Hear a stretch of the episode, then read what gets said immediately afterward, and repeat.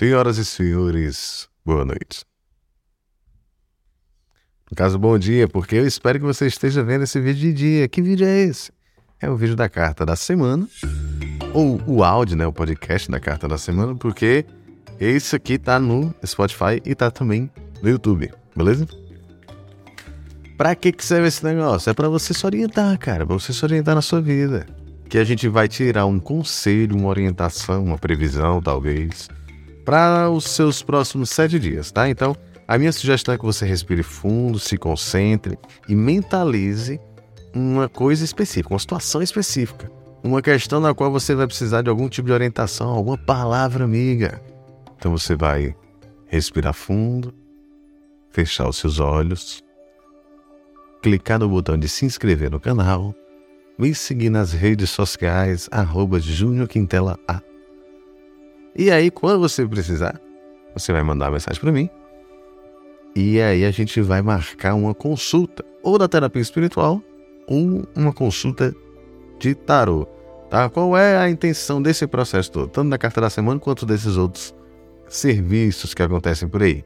A intenção é que, através do contato com a espiritualidade, através dessas ferramentas que a gente tem aqui disponível, que a gente possa talvez se inspirar a sermos pessoas melhores, mais equilibradas, mais harmonizadas. E aí o tarô muitas vezes vai te trazer o passo a passo do que é que você vai fazer para conseguir organizar o seu campo amoroso, organizar o campo espiritual, profissional e assim por diante, beleza?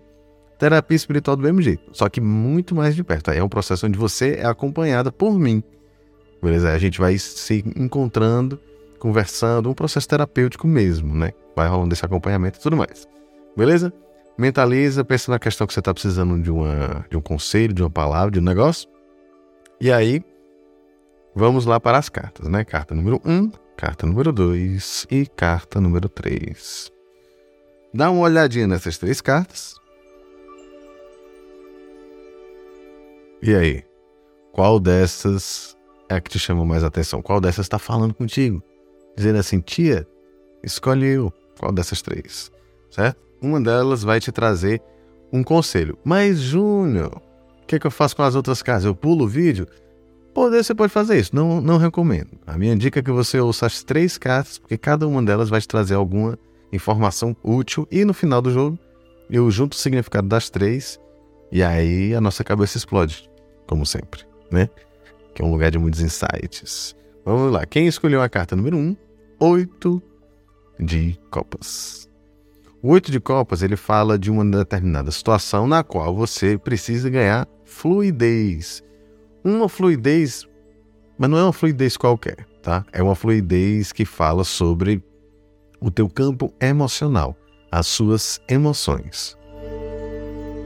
Por exemplo, agora a minha emoção é de profundo desespero porque tá quente pra caralho. Então, dentro do jargão do tarô, é muito comum de você ouvir coisas do tipo: você precisa desapegar, você precisa deixar para trás o passado e é mais ou menos isso mesmo, tá? A questão aqui é basicamente que as suas emoções precisam fluir e emocionalmente, eu vou frisar isso várias vezes, emocionalmente existe alguma coisa que está dificultando esse fluxo. É uma mágoa? É uma expectativa?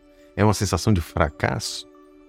O que é isso? Né? O jogo indica que você procure, na medida do possível, buscar essa fluidez, deixar as coisas passarem, não se agarrar demais, principalmente aquilo que está te proporcionando uma sensação de estagnação. Até aquele negócio que está.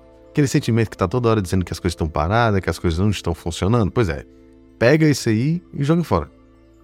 Júnior não é tão simples, eu sei que não é tão simples, mas aí é importante você procurar fazer o exercício, tá? À medida que você vai exercitando, você vai ficando melhor naquele negócio e aí você vai ganhando essa fluidez. Agora o que acontece é que tem muita gente que parece que gosta mais do sentimento de estagnação e de fracasso do que do próprio sucesso.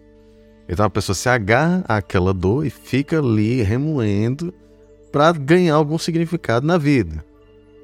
A gente não precisa disso. Tá? Às vezes a gente acha que precisa. Mas enfim, de qualquer forma, é importante que você procure identificar isso para que você possa ganhar essa fluidez. Não se apega não. Vai para frente se desenrola, vai em busca do que é teu. Agora, se você escolher a carta número 2, eu sugiro que você já invista aí, de repente, numa maracujina. Paga nós. Né? Porque essa é uma carta, o cinco de paus, que fala sobre conflitos. Numa situação relativamente mais light, esse conflito ele é interno. Ou seja, é como se você estivesse brigando aí, o tique e o teco, né, os divertidamente estão degladiando entre si dentro da sua cabeça. E aí é preciso ter cuidado com isso, né? Agora, se isso aqui tiver mais é, mais tenso e mais intenso, você pode acabar tendo esses conflitos com outras pessoas. Então, é uma carta que, dentre outras coisas, também fala de brigas, conflitos nesse sentido, né? De briga mesmo, discussão, bate-boca, no limite até porrada. Não estou dizendo necessariamente que todo mundo que escolher essa carta vai brigar, mas é preciso entender em quais conflitos você vai entrar, quais são as brigas que você vai eleger para serem suas, entendeu? Nem toda briga vale a pena de ser travada. Às vezes você deixa a pessoa brigar sozinha, deixa ela. Tá aquela ideia de dois bicudos não se beijam? Então, você não precisa ir pra porrada, né? ir, pro, ir pro embate com alguém. É, mas assim, também essa carta não, não diz em nenhum nível para você fugir de todo e qualquer conflito. Alguns conflitos a gente vai precisar enfrentar, a gente vai precisar ter aquele embate. Nem que seja um embate com o meu espelho. Às vezes eu não quero, sei lá, tomar uma vacina do Covid. Eu preciso, na medida do possível, me encontrar com essa minha resistência, com esse conflito que é causado dentro de mim, para que eu possa amenizar, apaziguar ou até mesmo resolver essa história. Entendeu? Agora, se eu ficar num processo de nunca olhar para isso, eu entro num processo negacionista. Então, assim, com relação às suas questões, às suas dores, observe quais delas precisam de, da sua atenção. Né? Cuidado para você não ser negligente com a sua dor e com as suas necessidades, porque mais na frente isso tende a te dar problema. Tá? Esse problema pode vir, inclusive, como uma briga. Vamos dar um exemplo aqui prático do dia a dia. Às vezes tem uma pessoa que faz piadas e comentários infelizes que estão ali próximos a você. Né? Aquela ou aquelas pessoas. E aí você vai relevando, você vai dando aquele sorrisinho amarelo de vez em quando. E aí pode ser que chegue uma hora que você não aguente, de tanto você não é, lidar com aquilo de frente, nem que seja sendo sincero e não rindo de uma piada idiota, entendeu? Você passa tanto tempo ali sem olhar para aquilo que chega uma hora que você pode explodir e querer voar no pescoço de alguém. Em alguns casos, você está em algum, algum ambiente que pode ser irritante nesse nível e você pode simplesmente trocar de ambiente. Escolha quais são os conflitos que você vai enfrentar, os conflitos que você vai ter, os embates que você vai vivenciar. Tá? Dessa forma, você tende a equilibrar isso. Porque é, essa carta também pode significar uma tendência impulsiva de entrar em situações conflitantes. E aí isso aqui pode dar um bocado de problema desnecessário. Qual é a moral da história? Alguns conflitos são necessários, outros não. Você vai precisar desenvolver a sua percepção para identificar qual deles que está ali na sua vida, se eles são necessários ou não. Se você escolheu a carta número 3, a gente tem aqui o Valete de Paus. O Valete de Paus traz uma energia de muita. Não é necessariamente alegria, mas é um negócio meio serelepe, sabe? Tem, um, tem uma animação, tem talvez um divertimento, uma alegria aqui. Mas eu não tô falando especificamente da alegria, tá entendendo? Eu tô falando de uma energia que é movimentadora, que é excitante, excitante no sentido de me trazer a vontade do movimento, certo? Existe essa energia aqui presente. Só que aqui a gente também está falando de uma energia infantil. Muitas vezes, essa infantilidade pode ser associada à leveza. Então, pensa o seguinte: para eu estar motivado a alguma coisa, né, quando a gente vê alguns conteúdos aí na internet, a gente acha que essa motivação ela precisa ser quase como uma disciplina militar, né, onde eu tenho que estar assim, perfeitamente alinhado todos os dias na mesma hora. E nem sempre é dessa forma, entende? Quando a gente se inspira no página de paus, a gente pode pensar que essa minha inspiração ela pode vir de uma forma leve, como uma criança que de repente ganha uma banana e está super feliz por causa disso, entende? Ou descobre que alguém chegou em casa e essa pessoa sempre esteve em casa, mas sei lá, ela chegou naquele momento e a pessoa fica ali. A criança fica ali feliz por causa disso. Sabe, você pode se alegrar, você pode se motivar, você pode se engajar numa série de coisas sem que isso precise parecer um compromisso militar. Será que talvez alguns compromissos seus, né, não precisam dessa leveza?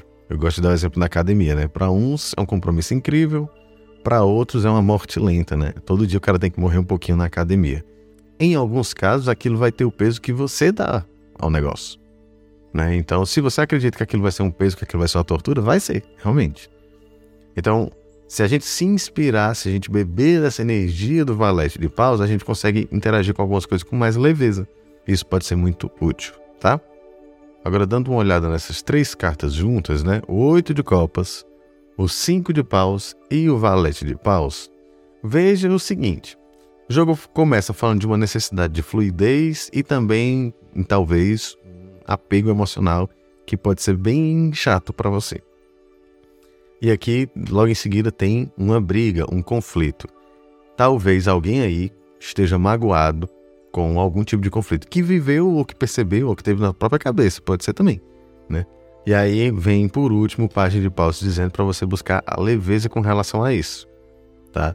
Nem sempre para ir para o embate a gente precisa dar tiro para cima ou ameaçar a pessoa com uma peixeira na é verdade? Então, assim, é, o jogo diz, o jogo sugere que você busque uma fluidez também nesses conflitos. Vai ter conflito, vai ter raiva que você vai passar aí, que ela é totalmente sua. Às vezes a pessoa não fez nada com você, você está indignado com ela.